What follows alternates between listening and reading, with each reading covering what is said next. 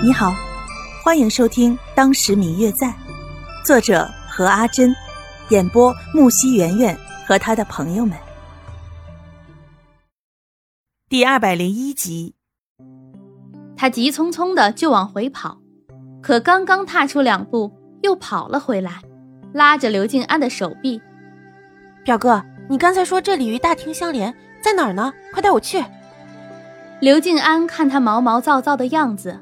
有些忧愁，看着他拽着自己的手，无奈被他拖着，反手拉住他：“你别急，我现在就带你去。”白若秋看着他抓着自己的手，有些愣了，跟在他身后绕过了一片小树林，最后出来的时候，眼前就是大厅，人来人往的，很是热闹。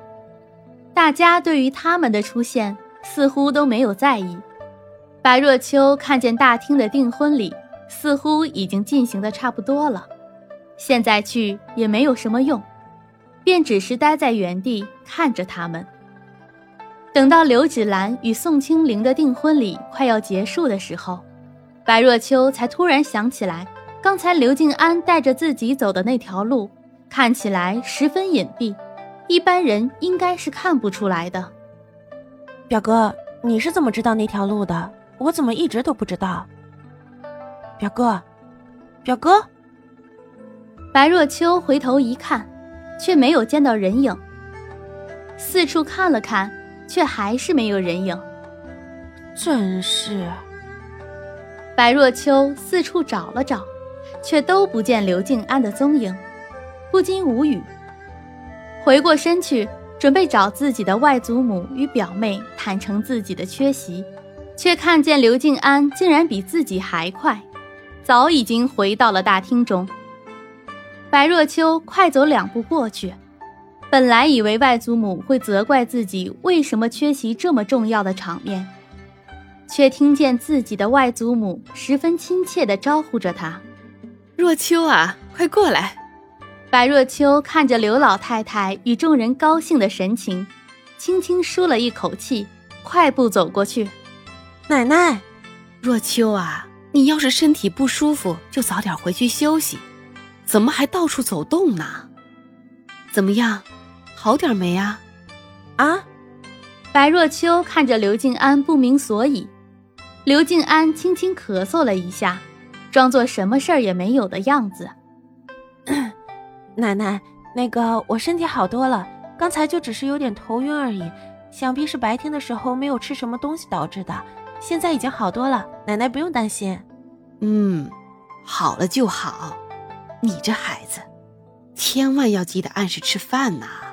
刘老太太拉着白若秋的手，担忧地说道。这时候正好刘芷兰与宋清灵两个人换好了衣服，从后面出来了。刘芷兰一见到白若秋，便拉着她走到一旁。表姐，你刚才去哪儿了？我让人找了你半天，啊，我啊不好意思啊，芷兰，我刚才有些不舒服。白若秋看了宋清灵一眼，看见他看向自己，便连忙错开了眼神。是吗，表姐？你怎么了？没事吧？哎呀，没事儿，就是今天没怎么吃饭，有些头晕罢了。白若秋拉着刘芷兰的双手。你今天感觉怎么样啊，兰儿、若秋啊，你们俩过来。